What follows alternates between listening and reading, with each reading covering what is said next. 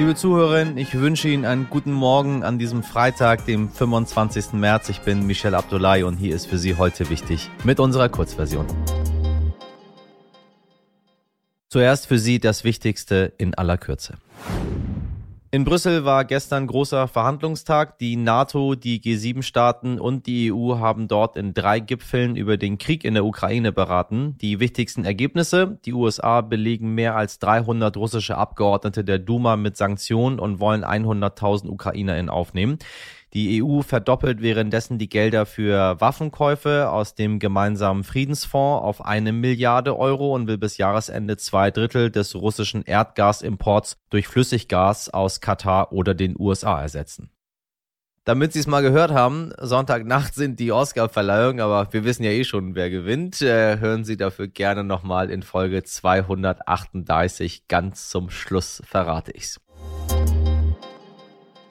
Weißer Rauch über Berlin. Die Spitzen der Ampelkoalition haben sich gestern auf Entlastungen angesichts der steigenden Energiekosten geeinigt. Tickets für den öffentlichen Nahverkehr sind da genauso mit drin wie eine Einmalzahlung von 300 Euro pro Person. Genauer erklären kann uns das der Leiter des Stern Hauptstadtbüros und einer meiner absoluten Lieblingsgesprächspartner, Horst von Butler.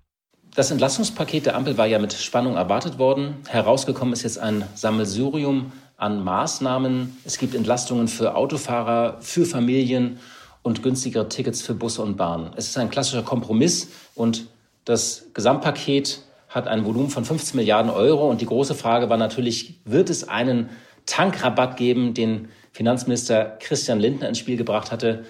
Der wird in der Form nicht kommen, aber es gibt viele andere Entlastungen. Ein Kern des Pakets ist eine einmalige Energiepreispauschale in Höhe von 300 Euro. Die bekommen alle Menschen, die Einkommensteuer zahlen, also sie gilt beispielsweise nicht für Rentner, und dieses Geld wird als Zuschuss zum Gehalt ausgezahlt, also über die Lohnabrechnung. Und das gilt auch unabhängig von, von anderen Dingen wie Pendlerpauschale oder irgendwelchen Jobtickets. Man muss sie allerdings versteuern. Und dann gibt es noch einen Einmalbonus in Höhe von 100 Euro für Familie mit Kindern und dann noch 100 Euro für Sozialleistungsempfänger.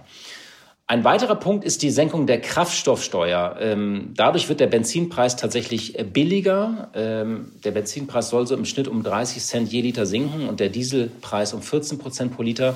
Das ist was anderes als ursprünglich geplant war, auch wenn der Effekt jetzt das gleiche ist, denn die Bundesregierung verzichtet einfach äh, ähm, auf einen Teil der Steuern, indem sie die Energiesteuer äh, auf Kraftstoffe, die sie erhebt, auf das europäische Mindestniveau reduziert.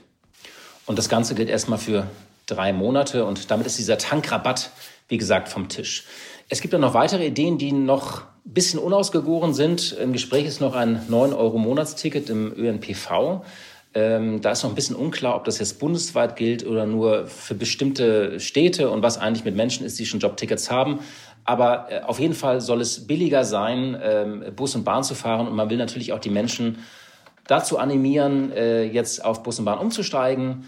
Und äh, dann hat man im Paket noch so längerfristige Maßnahmen. Es ist ja so, wir sollen ja unsere alten Heizungen austauschen. Also die Gas- und Ölheizungen sollten raus. Da laufen ohnehin Programme für. Das war ja geplant bis 2030, dass Millionen von Heizungen ausgetauscht werden. Diese Programme werden jetzt äh, verschärft und beschleunigt. Daten manchmal ähm, vorgezogen. Im Kern zum Beispiel soll bereits ab 2024 wenn man sich dann eine Heizung neu einbaut, dann soll die zu 65 Prozent mit erneuerbaren Energien betrieben werden.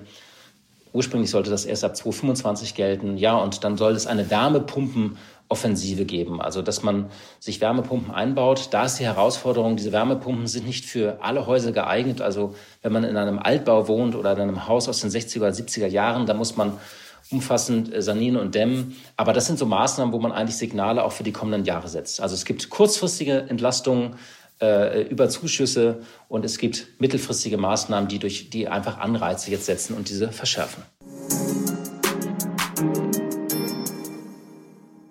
Haben Sie als Kind früher auch gern drei Chinesen mit dem Kontrabass gesungen? Wahrscheinlich schon, oder? Obwohl viele heute vermutlich nicht mehr so ganz aus vollem Hals mitgrölen würden. Der Text ist ja schon irgendwie fragwürdig. Finden Sie nicht? Gehen Sie mal noch mal im Kopf durch. Oder haben sich zum Beispiel schon mal gefragt, was genau haben die drei eigentlich angestellt, dass die Polizei so schockiert fragen muss, ja, was ist denn das? Ich hätte da so eine Idee. Die drei Chinesen haben das Pech, eben nicht weiß zu sein und beispielsweise mit dem Leierkasten auf der Straße zu stehen. Für die Polizei ist das nämlich scheinbar irgendwie auffällig. Man nennt das Racial Profiling.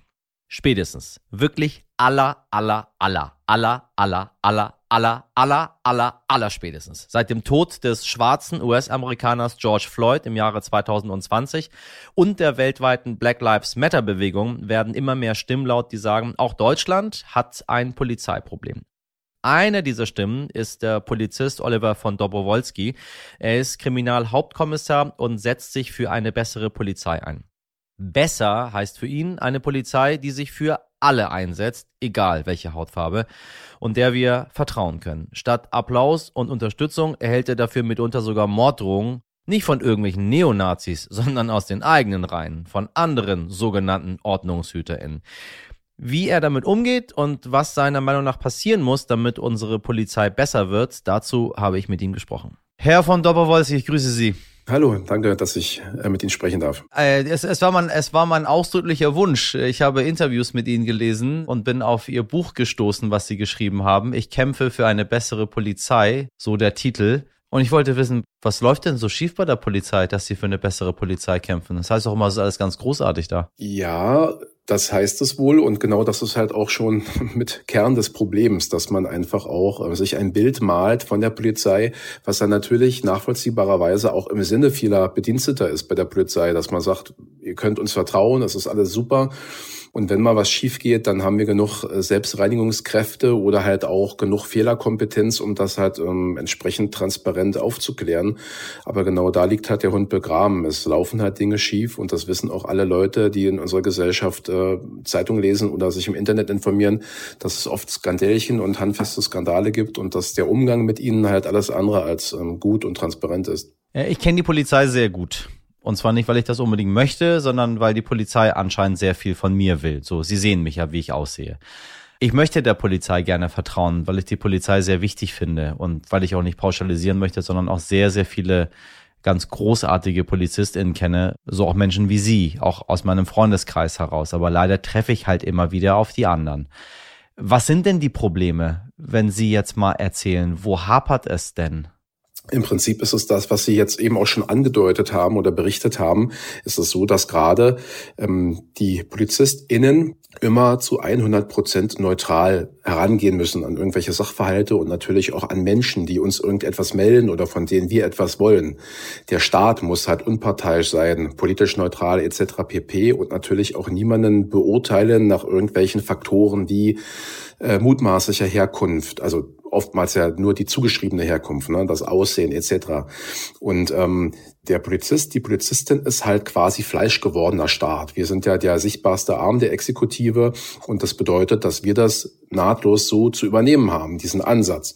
Und in, in der Praxis scheitert das ganz häufig. Ne? Das mag verschiedenste Ursachen haben. Da müsste man sich die Leute auch ähm, im Einzelnen anschauen. Wie wurden die sozialisiert? Warum sind die jetzt skeptisch oder misstrauisch, wenn sie einen Menschen mit einer angedachten ähm, Migrationsgeschichte jetzt gegenüberstehend haben? Warum verhalten sie sich dann anders und weniger offen?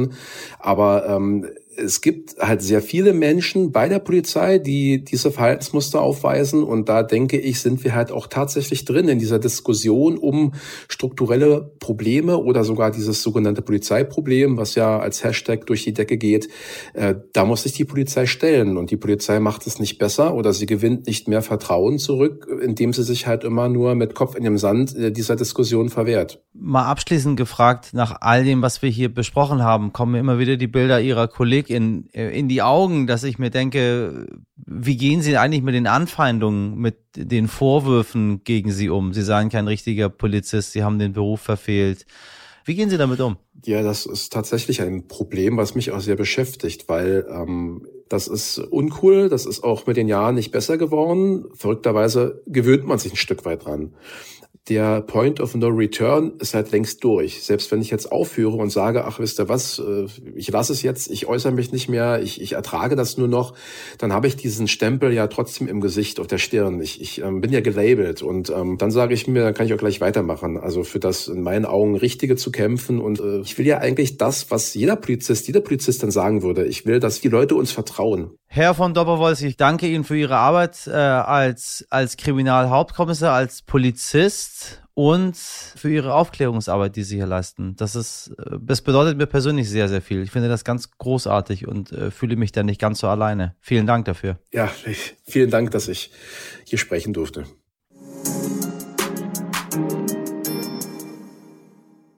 Tick, tick, tick, sagt die Uhr, wenn sie Sonntagnacht eine Stunde vorspringt und ihre innere Uhr ja vielleicht auch, wenn sie nur zehn Minuten für unsere Kurzversion Zeit haben. Hm, da habe ich ein Heilmittel. Nehmen Sie sich am Wochenende doch ein paar Minuten mehr Zeit, wenn Sie mögen.